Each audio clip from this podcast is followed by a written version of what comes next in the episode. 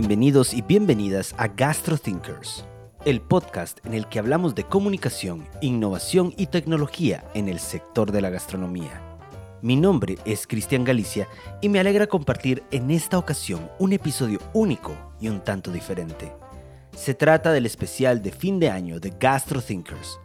Para esta ocasión, mi amigo Peter Meng, charcutero en Salgt, decidió entrevistarme y conocer un poco más sobre la persona que está detrás de esta iniciativa. Grabamos en Podcast House, un estudio de grabación especializado en este formato y ubicado en el corazón de uno de los distritos gastronómicos más importantes de la ciudad, 4 grados norte. Pero antes de iniciar con este especial de fin de año, mi amiga Andrea tiene un importante mensaje para ti. Hola, soy Andrea Gilson y quiero compartirte algo. Si tienes una idea para un emprendimiento de comida o bebida, o ya tienes un negocio gastronómico, pero te está costando vender, o tal vez no tienes tiempo para las redes sociales, pero sabes que son importantes, entonces puedo ayudarte. Ingresa hoy a www.cristiangalicia.com y podrás encontrar soluciones para tu proyecto. Asesoría para tu marca, administración de redes sociales, talleres para que aprendas tú mismo a gestionar tus medios de comunicación. Cristian Galicia, experto en comunicación gastronómica. Ingresa hoy y hagamos juntos crecer tu negocio gastronómico. Buenas tardes y bienvenidos a GastroThinkers. Hoy eh, tenemos un, episodio especial y diferente porque, pues como escucharán, no soy Cristian Galicia, soy Peter Meng y estoy con ustedes hoy y vamos a hacer algo muy distinto. En, en esta ocasión vamos a entrevistar a Cristian. Yo voy a entrevistar a Cristian porque, pues, me ha gustado muchísimo la forma en que, pues, ha hecho eh, resaltar toda la gastronomía guatemalteca, nos ha ayudado a todos los cocineros de Guatemala a contar nuestras historias. Y bueno, y qué mejor manera que conocer un poco de él, porque escuchamos mucho eh, lo que pregunta, escuchamos cómo es inquisitivo con nosotros, pero a veces no sabemos quién es la persona que está haciendo esas preguntas. Así que, hola Cristian, gracias por estar con nosotros hoy. Y bueno, pues cuéntanos un poquito eh, quién sos y de dónde vienes. Bueno, antes de, contarte quién soy, de dónde vengo, Peter, te quiero agradecer por, eh, por esta iniciativa que tuviste de entrevistarme. Eh, me gustó mucho al principio porque dije, hey, qué bonito sería ir a contar un poco de mi historia. Y segundo, eh, quiero decir que sí me decepciona un poco el que hayas dicho tu nombre porque esperaba que sí te pusieran el filtro de Morgan Freeman y poder decir, poder decir que me iba a entrevistar Morgan. En español. y así jalar más seguidores, pero bueno, ahora ya estuvo no hay problema. Eh, bueno, ¿quién soy? ¿De dónde vengo? Bueno, es una pregunta interesante porque no, no la hacen muy seguido, ¿verdad? Esta época en la que siempre estamos escribiendo biografías. Es interesante ponerse a pensar en eso, hasta dónde, hasta dónde puedes escribir de ti en 144 caracteres o en lo que te dé el tiempo y explicar quién sos. Soy comunicador de formación, eso te puedo decir, siempre me ha gustado comunicar y mm, me gusta mucho comer. ¿verdad? Me encanta comer y he comido mucho en toda mi vida. Y eso es eh, lo que podría resumir en lo que yo ahora me identifico. Es decir, soy además rockero, o sea, sí me puedo identificar como rockero, me gusta el rock. Y soy un rockero, entonces, un rockero comunicador que le encanta la, la comida. Y pues vengo de, de una familia que no comparte necesariamente estas tres cosas. Eh, soy como una pequeña oveja, no voy a decir la, oveja negra, sino un poco la oveja que se descarrió un poco. Me, ha gustado mucho meterme en este mundo. Bueno, pues eh, tenemos muchas cosas en común en ese sentido. Pues yo soy, eh, me gusta comer, no soy comunicador, pero me gusta mucho la música, soy rockero, así que creo que en ese sentido hemos, hemos platicado mucho y, y me encanta cuando pones eh, a veces música en, en, tus redes sociales, compartís el eh, Pick of the Day o algo así. Of the day. Pick of the Day le llamas y, y, pones música y de repente yo reconozco cosas rarísimas, cosas que no necesariamente eh, la gente va a conocer. O el otro día creo que era Powerman 3000, creo que se llama la banda. O Powerman 5000, ya, ya no me recordaba mucho. Yo ni me recordaba que existía esa banda. Si no estoy mal, el, el hermano Rob Zombie o algo así era el que estaba ahí. Sí, sí. y es interesante porque Mira, a mí, si hay algo que me gusta más en este mundo que cualquier otra cosa, es la música. Pero mm, es algo que yo lo siento muy personal a mi nivel. O sea, es como mío. Y hay personas que a veces me preguntan, si tanto te gusta la música, ¿por qué no hablas sobre la música? ¿Por qué no escribes sobre música? Y bueno, digo yo, ah, no es, es, es algo mío, es personal. Y a veces cuando subo esta canción todos los días, todos los días subo una canción a mi Instagram para compartirla, me pregunto, ¿estaré haciendo bien? Porque no va con lo otro que estoy haciendo, que es comunicación gastronómica. Pero al final no puedo evitarlo. No puedo evitar poner una canción distinta, a ver cómo me siento ese día o algo que quisiera que la gente escuchara. Pero me ha gustado mucho eso. Y yo cada vez que la pongo, sé, ya, ya sé algunas personas que digo, esta la vas a ver no sé quién, o esta es para tal persona. Y una de ellas sos vos, ¿verdad? bueno, pues em, de hecho, la primera vez que escuché de, de, ti fue, tenías un blog que se llamaba Fast Food and Rock, ¿verdad? Sí. Eh, en donde sí, de alguna manera, combinabas los conceptos o metías un poquito más el concepto del rock en, eh, en la comida, no necesariamente metiendo canciones o algo similar, pero sí recuerdo que el look eh, que le dabas a las fotos y, el, y, el, y la forma de escribir se sentía muy rockera, se sentía muy, muy más en este estilo punk, mucho más que un estilo refinado como el que vimos eh, o el que vemos hoy en día en Gastro Thinkers. Así que eh, contame cuál fue la experiencia y, cómo migraste hacia, hacia Gastro Thinkers. Bueno, yo empecé con Fast Food and Rock en 2011. Em, antes de, de, eso, yo tuve una radio por internet que se llamaba El Circo del Rock. Y cuando concluyó ese proyecto, me quedé así como, hey, no, me, gusta comunicar, ¿verdad? Me gusta escribir, me gusta la música. Y precisamente ahí fue cuando se me ocurrió unirlo con la comida. Me pareció que un nombre muy interesante era Fast Food and Rock. Pero inició como hobby, escribiendo por escribir. Y, mm, y bueno, una de mis grandes inspiraciones en la vida ha sido Anthony Bourdain. Anthony en sus viajes, la forma en que contaba y narraba, ese storytelling que ahora le llaman, eh, siempre me fascinó. Y él era un tipo precisamente muy rockero, muy punk, ¿verdad? En su, en su forma, en su estilo de vida. Recuerdo también que era muy amigo de, por ejemplo, Josh Homme, de Queens of the Stone Age o de Iggy Pop. Entonces todo eso me fascinaba, cómo podía él unir esos mundos. Y le copié todo lo que pude copiarle. La forma de escribir, eh, la forma de, mm, de hacer videos. Hice videos también en Fast Food and Rock. Hice un podcast también. Y era muy, muy bonito. La verdad es que era bonito unir los dos mundos, aunque a veces era un poco forzado. Porque, es decir, está la comida y está el rock. Y, mm, por ejemplo, en los videos es donde yo lo trataba de unir. Iba a restaurantes con algún músico de rock y pues, comíamos en el restaurante y probábamos la comida. Y después cada quien para su casa. Pero al final lo que pasó con este proyecto es que era precisamente muy de nicho. O sea, te tenía que gustar el rock. Y el país en el que nos encontramos, pues eh, el rock cada vez va disminuyendo más en, gustos. Y mm, aunque me gustaba mucho hacerlo, también creo yo que llegó el momento, después como de 10 años, de buscar algo un poco más amplio y descubrí pues que podía hacerlo a través de, de la gastronomía y no enfocándome solo en música.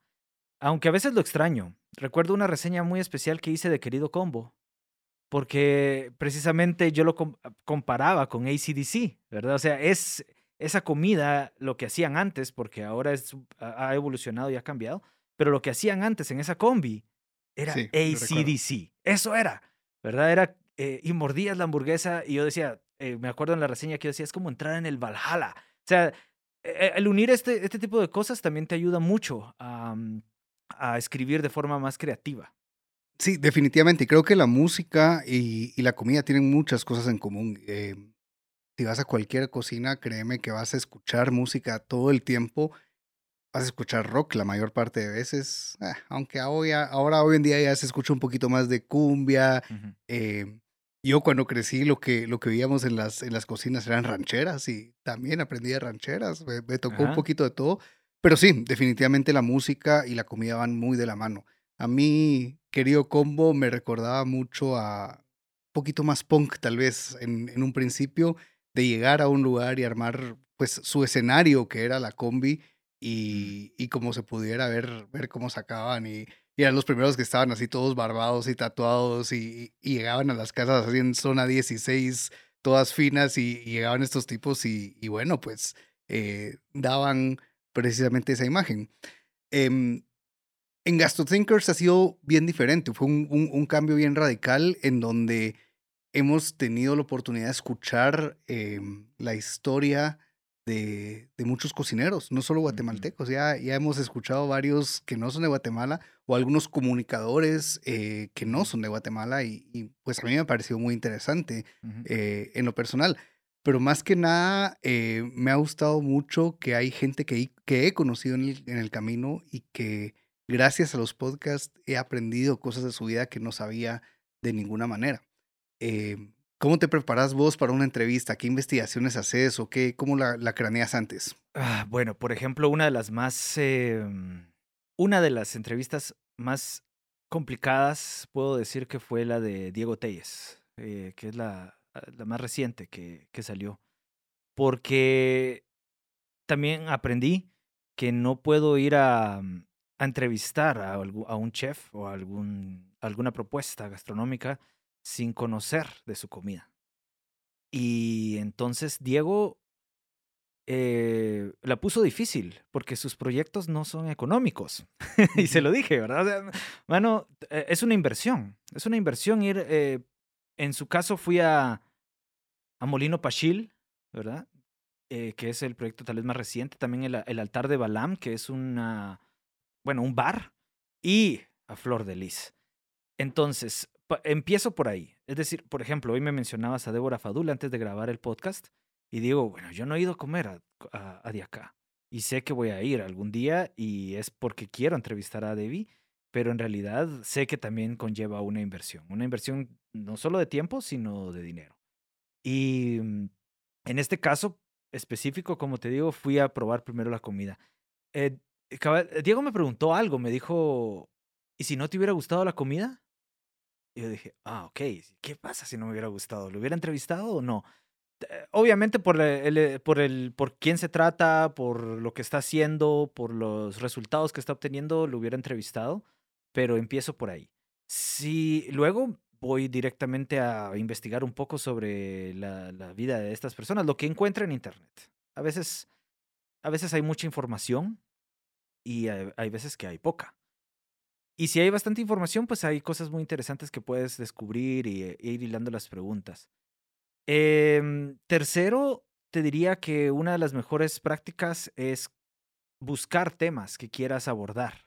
Por ejemplo, en algunos me quiero enfocar más en construcción de marca porque veo que ese es su fuerte, que están construyendo una marca. En otros, pues eh, me interesa conocer más sobre um, los procesos de innovación que llevan. Entonces me pongo a pensar, ¿quiero hablar de construcción de marca o quiero enfocarlo en innovación? Entonces todas las preguntas van hacia esa dirección. El reto es intentar que no se repita mucho. Entonces tienes a veces, digamos, si en todas las entrevistas empezara por cuéntame tu historia y dónde aprendiste a cocinar y luego qué pasó. Entonces trato de ir variando. En algunas voy directo al grano, empiezo por directo al grano y termino preguntando otras cosas más eh, normales al final o al revés, para ir variando. Y finalmente te diría que, que dentro, aunque yo sí preparo las entrevistas y voy con mis, mi batería de preguntas, estar muy atento a lo que, a lo que dicen. Y, y eso es un, un, reto también, porque hay veces que estás muy nervioso. Yo me pongo nervioso al entrevistar, de, de estar a la altura de las personas que estoy entrevistando, de sentirme que soy capaz de llevar una entrevista con alguien de la altura de, de, las, de las personas que han estado invitadas. Y a veces te distrae eso, o te distrae el estar pensando cuál va a ser la siguiente pregunta o algo. Es, es muy difícil. Esa concentración y la habilidad de poder captar algo y hilarlo o ir haciendo la construcción de la historia y no solo que se escuchen como pregunta tras pregunta, es, es un gran reto también. Pero así es como me preparo. Muy bien, creo que la eh, escuché la entrevista de Eo. De hecho, he escuchado todos los episodios uh -huh. eh, religiosamente, salen y, y, la semana que sale hago lo posible por escucharlo. Eh, más ahora que, que, abrí el restaurante en la playa y me toca manejar a la playa por lo menos una vez a la semana. Ah, Así que es, que es mi distracción y el episodio de Diego, pues, eh, te voy a decir, fue un clásico Diego, eh, muy confro confrontacional, como siempre. eh, muy directo al grano, muy sincero. Eh, y creo que eh, la sinceridad en muchas ocasiones duele o, o- Ujú. o crea controversia, ¿verdad? Especialmente en el caso de la forma en que se expresa él. Em, fue súper divertido, fue súper divertido escucharlo eh, y, y ver la reacción de la gente.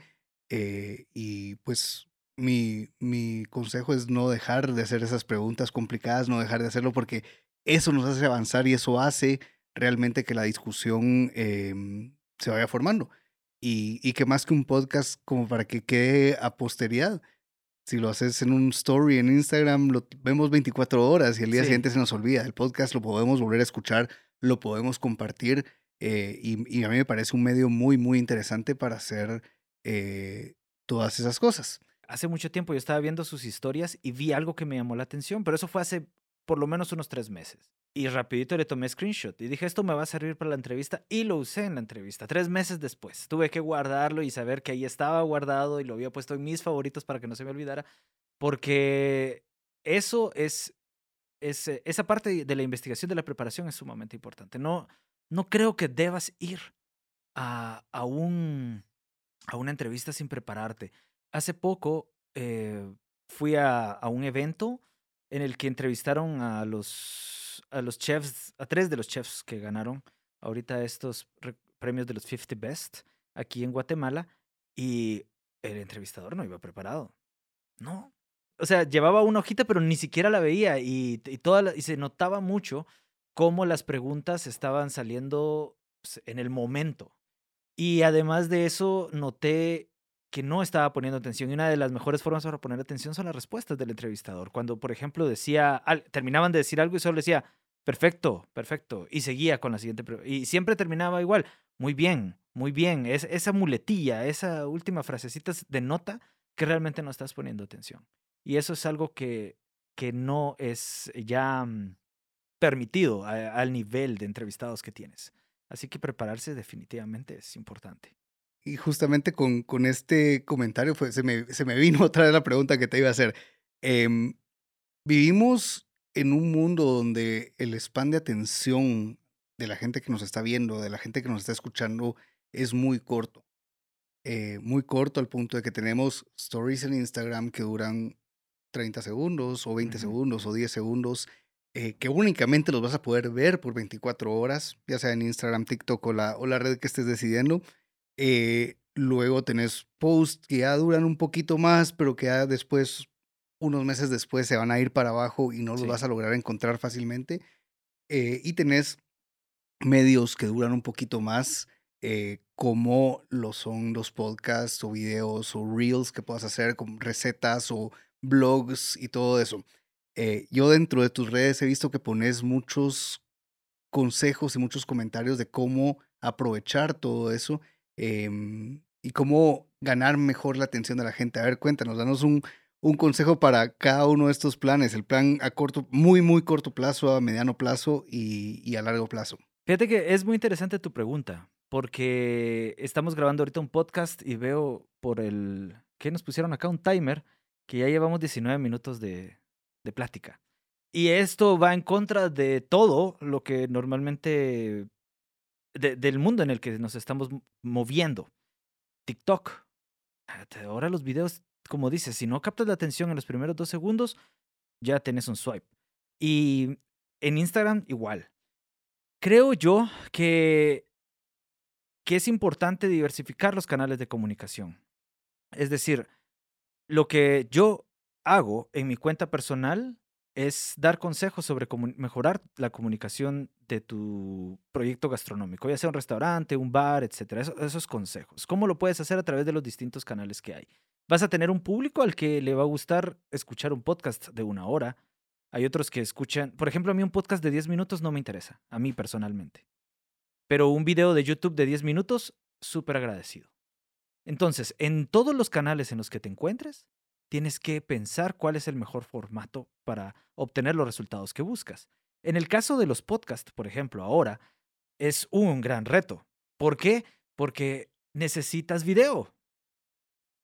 Eh, eh, hasta hace poco, el rey de los podcasts, eh, de las plataformas para podcasts es Spotify. Pero YouTube está ahora entrando en ese terreno muy fuerte. ¿Y es por qué? Por el video. Y eso es para los que producimos, por ejemplo, un podcast, es sumamente costoso. Aquí donde estamos ahorita, en podcast, en Podcast House, eh, te das cuenta que están preparados para esto. Pero alguien que hace podcast a la manera en que yo lo hago, que tiene que llevar su equipo al lugar en el que va a ir a grabar, a un restaurante, etc., es, es costoso, es difícil producirlo. Entonces, eh, creo que tienes que identificar cuáles son los mejores canales de comunicación para obtener los resultados que tienes. En mi caso, te puedo decir que necesitaba hacer este podcast. Yo hace un año no me dedicaba a esto y era impensable entrevistar a todas las personas que he entrevistado si no tenía yo una, llamémosle reputación de marca, de mi marca personal. A mí se me ocurrió hacer un podcast, porque yo los conozco a ustedes, los chefs, y sé que su ego no les permitiría que los invitara a un podcast y decir no gracias. O sea, ahí están. Y entonces eh, fue, fue eso que yo identifiqué. El podcast, platicar con ustedes, aprender de ustedes me va a dar credibilidad, que era algo que yo no tenía a principio de año. Entonces me sirve. Lo identifiqué y jackpot. Ahora estoy acá grabando con vos. Eh, pero no tengo canal de YouTube, por ejemplo. Y, y para los resultados que quiero obtener, creo yo que en este momento no necesito un canal de YouTube. Pero si lo tuviera, tendría que saber cómo manejarlo. Ahora, consejos rápidos para Instagram, por ejemplo. No te cases solo con un formato. Hay personas que solo postean ahora tenés tantas oportunidades para aprovechar Instagram porque el público es así. A algunos les gustan las fotos, a otros les gustan los carruseles, a otros les gustan leer en, diseños, a otros les va a gustar ver historias. Eh, si no haces reels, estás muerto.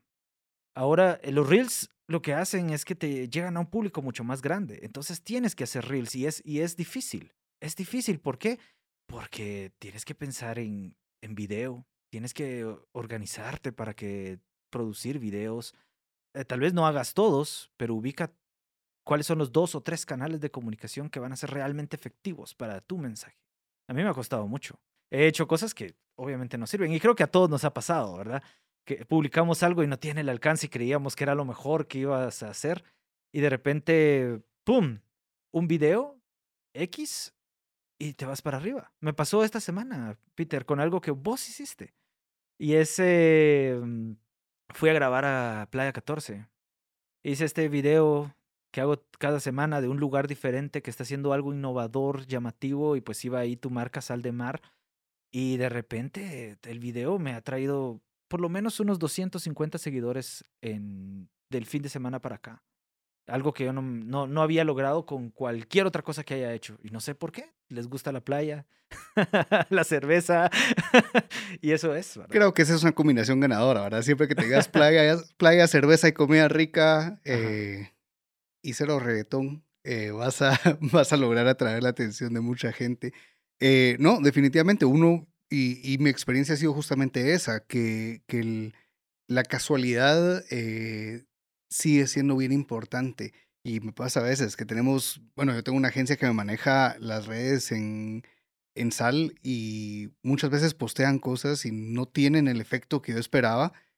Y de repente entro a la planta y veo que hay una pieza de tocino que se está tomando, le tomo una foto eh, con mi celular sin que sea profesional, sin que haya iluminación y pongo un texto con el generador de texto de Instagram y tiene mucho mejor efecto que lo que pudo haber tenido lo de antes. Y y creo que eso, eh, esa espontaneidad es bien importante en, en, muchos de esos casos, sobre todo si no te querés eh, mostrar como alguien industrial o como alguien eh, que está jugando el juego, ¿verdad? Sí, tal vez, tal vez sí hay algo que, que quisiera acotar en ese sentido y es, hay muchos casos, como es el tuyo, en el que tu personalidad también es, forma parte de, tu comunicación en redes sociales, lo que reflejas es muy importante. Y lo veo en tus redes. Es decir, o sea, te conozco y veo sal de mar, veo sal.gt y, y no puedo separar a la persona de lo que estoy viendo en el producto también. O sea, ¿por qué? Porque le has metido eh, mucho esfuerzo, le has metido ganas, has querido hacer un producto eh, único, de calidad, que lleve tu sello personal y eso también se agradece mucho. Entonces, el público o los usuarios o tus seguidores están ahí no solamente porque el producto es bueno, sino por la autenticidad que conlleva eh, tu persona. Entonces eso también es muy importante. Aunque te lleve la red de un, redes una agencia, eh, ellos, esta agencia también tiene que saber identificar muy bien quién está detrás de ahí, qué es lo que quiere decir. A mí me importa mucho separar lo que es comunicación gastronómica de marketing gastronómico o publicidad gastronómica. A veces me preguntan, bueno, eh, ¿qué, es la comunicación gastronómica?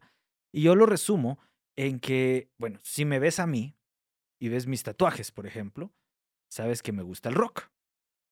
Y eso es lo que tienes que hacer a nivel comunicación, que tu producto hable por sí solo, sin necesidad de publicidad. ¿Por qué? Porque al hacerlo de esa forma, cuando tengas publicidad, vas a ser más efectivo que si no comunicas bien desde el principio. Entonces, ese es eh, uno de los mejores consejos que puedo dar. Comunica bien desde el principio en cualquiera de estas plataformas, en cualquiera de estos posts y vas a obtener buenos resultados. Súper, qué buen consejo. Y la verdad es que eh, creo que son cosas que muchas veces eh, hacemos de una manera inconsciente y, tratamos de poner, pues, a mí me gusta poner mi lenguaje y que cuando leo un texto sienta que soy yo el que estoy hablando y que quien me esté leyendo oiga mi voz al momento de leerlo. Y creo que es eso, ¿verdad? Esa autenticidad que mencionabas es, es em, básica para todo. Hay, hay algunos contras, que es, por ejemplo, a mí me ha pasado, porque a mí también este año, y quiero enviarle un saludo a Sara Martínez, Sara es, ha sido mi productora este año, me ha ayudado muchísimo. Ella es full millennial, o sea, tiene como 26 años, entonces está justo donde tiene que estar para ayudarme. Pero ella a veces me decía, Cristian, es que tenés que usar memes. Cristian, es que tenés que... E, esta canción está trending. Y yo no quiero. Yo no quiero porque no va, o sea, ¿cómo voy a poner esa canción? ¿Cómo voy a poner un meme si, si yo no soy de memes? O sea, entonces ha sido una, una, una lucha. No, hay veces que lo he hecho y hay veces que, que he decidido ya no hacerlo porque no va conmigo. Y te preguntas al final, ¿debería qué? o, no, pero yo pienso que sí tienes que ser fiel a, ti mismo, a tu marca. Totalmente, totalmente. Es el, el, estar claro de dónde estás parado y cuál es, cuál es el mensaje que quieres transmitir es totalmente básico. Em, bueno, vamos a, ir pasando cosas un poquito más divertidas. Yo creo que eh, mucho hablar de negocios y, este es un, un, especial de fin de año. especial navideño. navideño de fin de año, como le queramos llamar. La cosa es que es el, el, especial que llega en los últimos días de diciembre. No, es que yo siempre quise tener un especial navideño. ¿Ah, ¿Sabes? Cuando miras así como el especial navideño de Los Simpson, el especial navideño de Family Guy. Entonces también quería tener uno y por eso. ¿Y por qué no trajimos gorritos de Santa ni nada entonces? Pues no sabía que iba a haber video, pero nos lo vamos a poner en. Para la foto. En la postproducción. Ah, ah bueno, en post. me parece fantástico. Regresando al tema de los restaurantes de Guatemala, y, lo mencionaste hace un rato, em, hay cuatro restaurantes de Guatemala que acaban de entrar a la lista eh, de World's 50 Best, aunque realmente es 100 Best o 100 Best porque, porque este año ampliaron la, la, lista em, para Latinoamérica. Eh, y estos cuatro restaurantes, pues a mi punto de vista, son muy diferentes uno contra el otro. Eh, y me recuerda mucho al tema de la música. ¿En qué sentido? En que uno a veces puede hacer analogías de un lugar con una banda de música. Entonces, estos cuatro restaurantes, si yo te dijera cada uno de ellos es una banda de rock, que es el género que te gusta, ¿cuál serían? Muy bien. No, no quería llegar a esta pregunta, es la única que me enviaste con antelación. Me dijiste no quiero agarrarte en curva y debo decir que tenía miedo de que el podcast, este que grabamos, se volviera una discusión musical. Por las dos personas que estamos aquí sentadas. Por nuestros gustos. Pero mm, inevitablemente va a ser así. Así que espero que les guste hablar la música a quienes están escuchando. Mira, fue muy difícil, Peter, responder a esa pregunta. Por varias razones. Lo primero que hice cuando me preguntaste eso fue ponerme a pensar. O sea, mi mente me llevó a un lugar en el que me dijo, oye, si pudieras tomar una banda o canción y comértela, ¿cómo sería? ¿Ya lo has hecho o no lo has hecho? Yo me pregunto, ¿a qué sabría una comida basada en The White Stripes? ¿Qué sabría eso? ¿O a qué sabría si, si está basada en The, Arctic Monkeys? ¿Verdad? Yo quiero saber, conocer eso. Creo que en Texas comía de Black Keys, eso te puedo decir. Pero regresando al punto de, de, estas cuatro, de estos cuatro restaurantes, es difícil, por una parte, porque solo he probado dos de estos restaurantes. Y de, lo, de otro más, he probado la comida de, del chef. Entonces, vamos uno por uno. Voy a empezar por, mm, por el que tengo más presente y es Flor de Lis. Flor de Lis con esta parafernalia inspirada en la cosmovisión maya eh, y que entras y que están las, las eh, que hay mm, nahuales en las paredes y la historia del Popol Vuh, no puedo evitar asociarlo con la tona. No puedo. Y, y Neko era un gran. Eh, también era un gran storyteller. Hacía sus poemas sobre el escenario, salía con sus.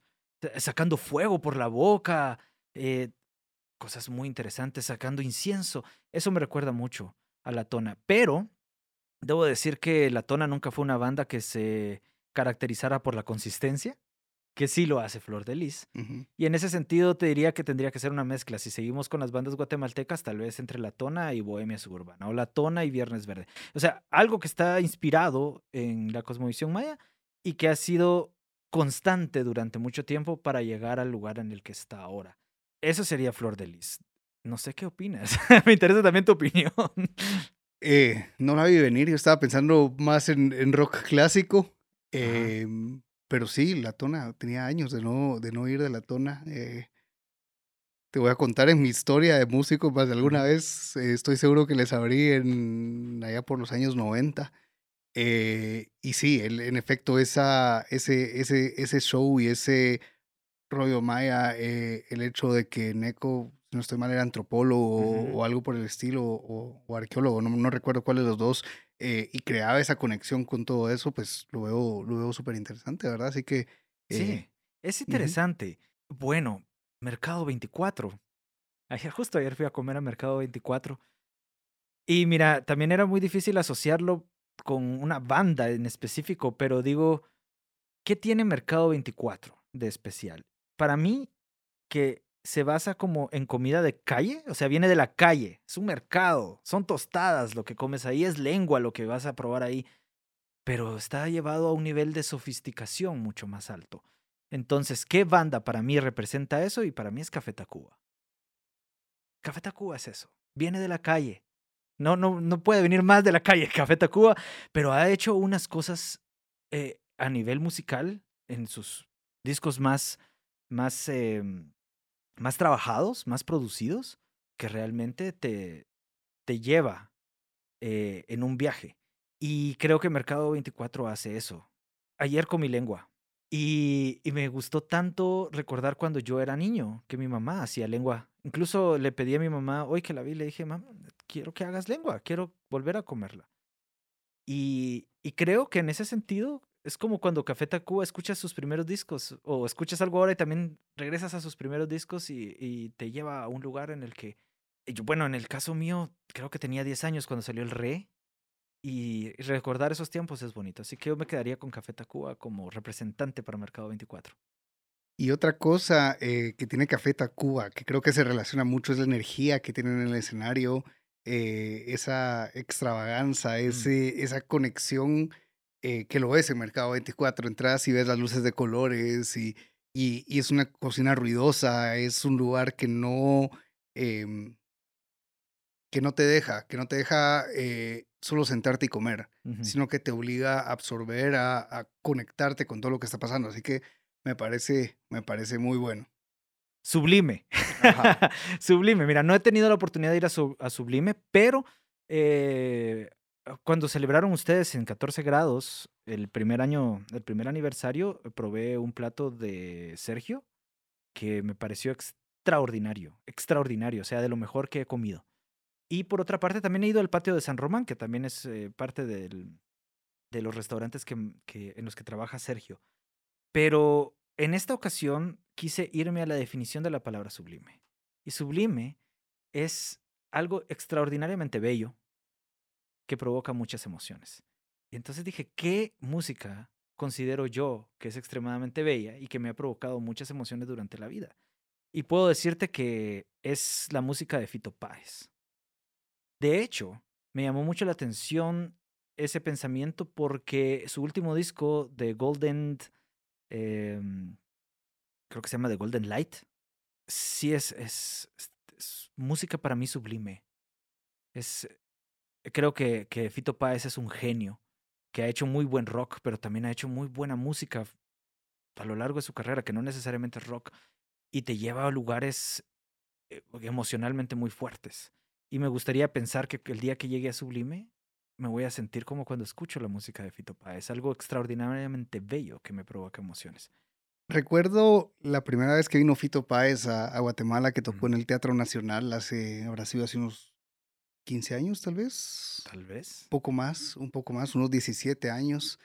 Eh, ¿Por qué? Porque no fui con mi esposa y si hubiera ido a un concierto de Fito Páez sin ella, me cuelga. Ah, Entonces seguramente no, la había, no la había conocido todavía, habrá sido unos 17, 18 años. Eh, y la gente al ver a Fito Páez en el teatro esperaba un Fito Páez trovador. Un Fito Páez solo con el piano, tocando y, y enamorando como lo ha hecho toda la vida. Y resulta que roqueó y casi bota el teatro del ruido que hizo. Eh, y creo que Sublime es así. Tiene sutilezas, tiene explosiones, tiene cosas muy firmes que, que transforman la experiencia y es el tipo de, de comida donde no, no, no salís con la misma cara que entraste ahí. Y creo que muchos que fueron a ver a Fito Páez ese día no salieron con la misma cara que entraron. Así que buena analogía también. Bueno, finalmente está de acá. Y de, y de acá voy a decir que, que ese es un enigma para mí. Realmente no, no he podido acercarme a la, a la propuesta de Débora y tengo muchas ganas de, de, probarlo. Eh, creo que también he aprendido este año a, a, tomar las cosas con calma. Es decir, va a llegar el momento, eh, por lo que escuché, casi llegaba hoy. pero, pero ese es el único que me tiene realmente sin una propuesta musical. Eh, tal vez, tal vez vos me podrías decir a qué te recuerda. ¿A qué me recuerda de acá? De acá me recuerda eh, más bien a un jam band hasta cierto punto. Perdón. Mercado 24, yo en lo personal lo miraba más como un grupo de jazz. Así. ¿Ah, eh, sí, como eh, pues ya, ya si, si estábamos pensando en, en, cosas guatemaltecas o en cosas un poquito más de nuestro lado como un Imosh, eh, algo muy fino, pero con mucha improvisación, con mucho juego sobre, sobre lo que somos. Eh, mientras tanto, de acá yo más bien lo miro como un jam band, como algo, una banda que, que está improvisando pero con una base sólida y muy fuerte.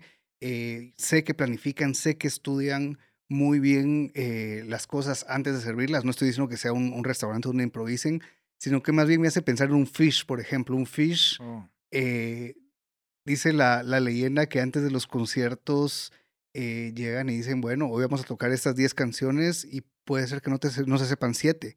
Y las tienen que estudiar, las tienen que aprender y tienen que ver como que de construirlas y volverlas a armar en su cabeza para poder tocar esas 10 canciones eh, en esa noche. Eh, y me suena mucho a la forma en que planifica eh, Debbie y su equipo sus menús, ¿verdad? Sí, yo, yo también me puse a pensar un poco en, en qué, qué aspectos podrían tener estos restaurantes a nivel de comparación con la música. Es que el rock no necesariamente es, em, es elegante creo que el momento en el que más sofisticado se llegó a hacer el rock fue alrededor de finales de los años 70, principios de los años 80, con bandas como pues Yes, Pink Floyd, Rush, o sea, eh, cuando estamos hablando de rock progresivo, el disco Tommy, de The Who, esto, y creo que por ahí podría haber ido si yo llegara y dijera quisiera probar o quisiera sentir esto, pero vamos a tener que descubrirlo. Y, mm, y creo yo que esta es una invitación a todos los chefs que escuchan GastroThinkers a que hagamos algo eh, de, de, que, de inspirar mm, algún plato en música, en rock, Eso siempre quise hacerlo en Fast Food and Rock. Yo tenía el sueño de una hamburguesa que sonara Foo Fighters, pero nunca lo hice. Eh, pero algún día podría ser. ¿Sabes qué hice yo una vez? Em, más que una, más que una com- comida inspirada en una, en una, en una canción o algo así, eh, hice una receta em, de cómo hacer un grilled cheese, un sándwich de queso derretido eh, al ritmo de Stairway to Heaven. Y entonces las instrucciones venían, bueno, pones el pan de tal manera, cuando eh, empieza la batería le das la vuelta y lo dejas que, y lo dejas que tú estés más, y cuando empieza el solo de guitarra le subís al fuego para que termine de tostar. ¿En serio? eh, y todo eso. Por ahí lo tengo escrito, lo publicamos en un blog.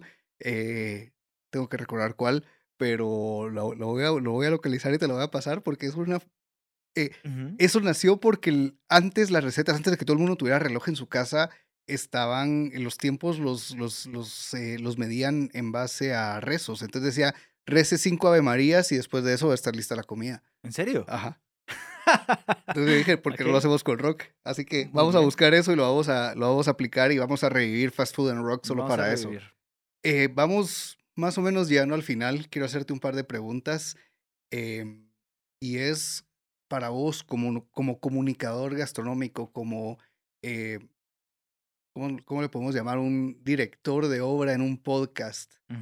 Eh, si pudieras entrevistar a cualquier chef en Guatemala o a cualquier personalidad de los alimentos en Guatemala, ¿a quién lo harías? Uf, muy bien. Es una muy buena pregunta. Ah, Mira, me siento un poco mal porque en la primera temporada de que fueron 11 episodios, solo entrevisté a dos mujeres. Y ahorita llevo ya otros ocho y no he entrevistado a ninguna mujer en esta segunda temporada. Y mm, creo yo, lo he hablado sobre todo específicamente con las mujeres que, que han estado en el podcast. Así como, "Ma- mano, ¿cómo te sientes en este mundo en el que está pues, lleno de hombres eh, en general? Y, y siempre, pues, es un reto, es difícil, eh, no, es, no es tan visible. Pero quisiera entrevistar a más mujeres. Y el otro día también le vamos a mandar un saludo a una amiga en común que tenemos, que es eh, Marta. Mira, me mandó una. Yo le pregunté, Marta, o sea, obviamente también Marta me hace falta entrevistar, pero le mandé un. Le dije, ¿a quién? Mandó, mira, casi que me llena un año de, de producción, solo con mujeres. Hace falta conocer más, hace falta descubrir más. Me encantaría entrevistar a Mircini, pero me estoy aguantando, porque Mircini, pues ya tiene una. ¿Qué no se sabe de ella? ¿Qué, qué no ha hecho? Es, también es muy mediática ella. Me encantaría entrevistarla algún día con ya con el con más experiencia, con más conocimiento que yo tenga.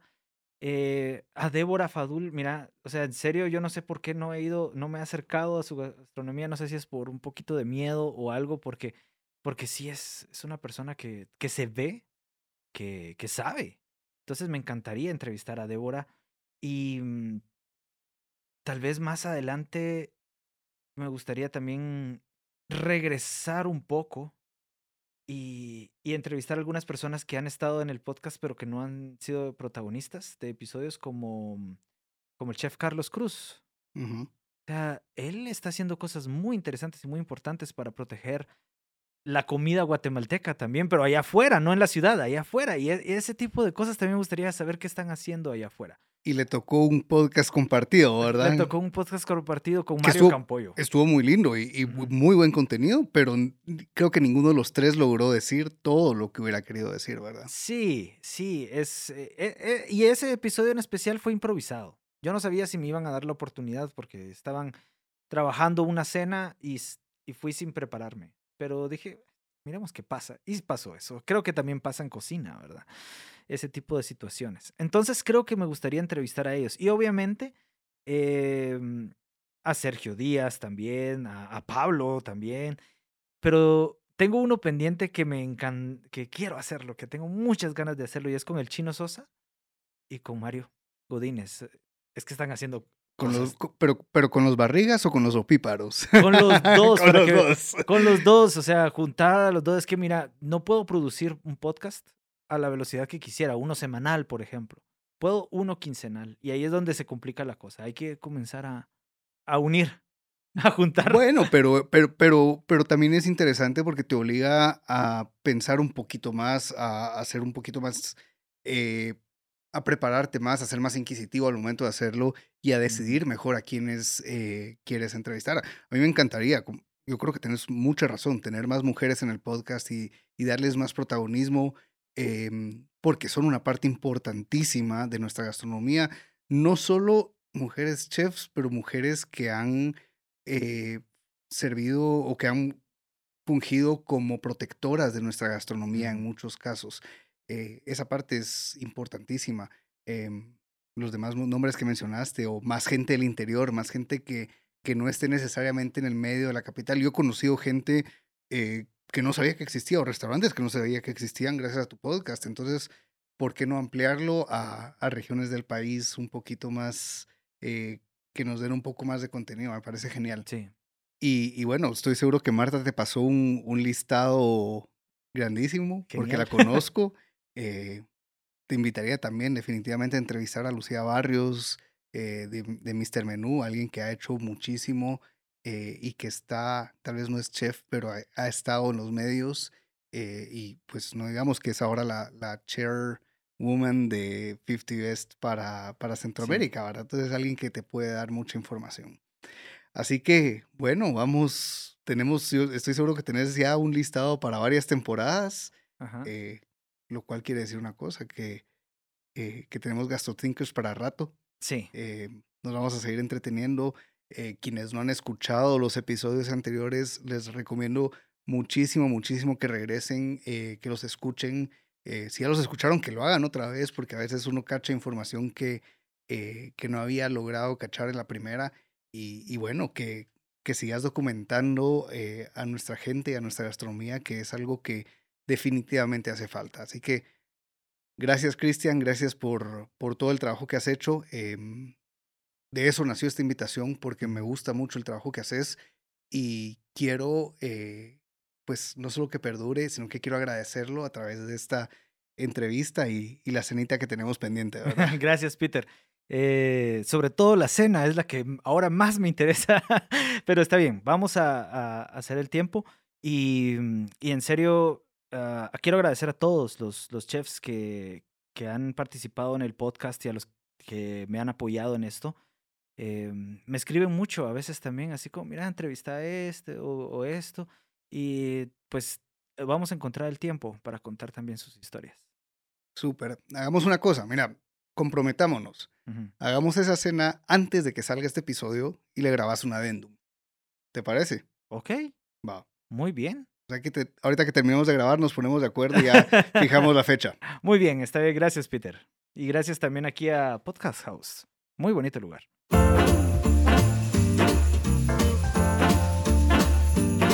Y así fue, una semana después, que Peter y Christian fueron a comer a Diacá, uno de los 50 mejores restaurantes de América Latina. Bebieron negronis y tomaron cerveza. Hablaron de comida china e intercambiaron regalos. Y celebraron así un año lleno de historias grabadas en un podcast. Gastro Thinkers. Ahora es momento de despedir el 2022 con un poco de música. Andrea Alvarenga, cantautora y actriz. Y Huacha, cantautor quetzalteco nos presentan esta versión del clásico de Frank Loesser, Baby, It's Cold Outside. Feliz Navidad y próspero Año Nuevo.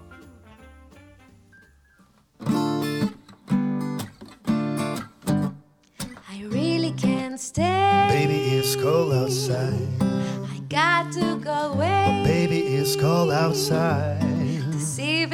Evening has been, hoping that you drop so in. very nice. I hold your hands, they're just like My father will start to worry. Beautiful was your My father will pace in the Listen to the fireplace I roar. really had better scurry. Beautiful, please don't hurry. But hurry. maybe just I have a drink more. Put some records on while I pour. Neighbors might think. Baby, it's bad out there. Say what's in this dream. cops to be hot out there. I wish I knew how. Your eyes are like starlight. to break despair. I take your hat, your hair looks great. Got to say no. no, Mind no, if I'm sir. moving closer? At least I gotta say that I tried. What the sense to hurt in my pride? I really can't say. Baby, don't hold out. Maybe it's cold outside. Eres algo insistente, ¿no? Viniste Shela y sin suéter. No te dejaré ir tan fácil. I simple must go. Baby, it's cold outside. The answer is no. Baby, it's cold outside.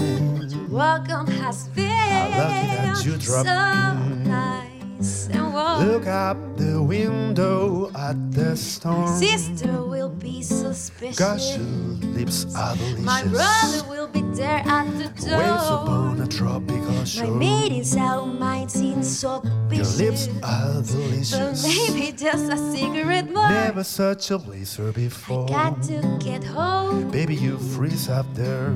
so let me a coat. It's up to your knees out there. You really been I thrills when you touch my hand. Don't you see? How can I do this thing to There's me? to be talk tomorrow. Think of my lifelong At least there will plenty in a plan. If you come the morning and I really can't stay. get over that holdout, Baby, it's cold. Baby, it's cold outside.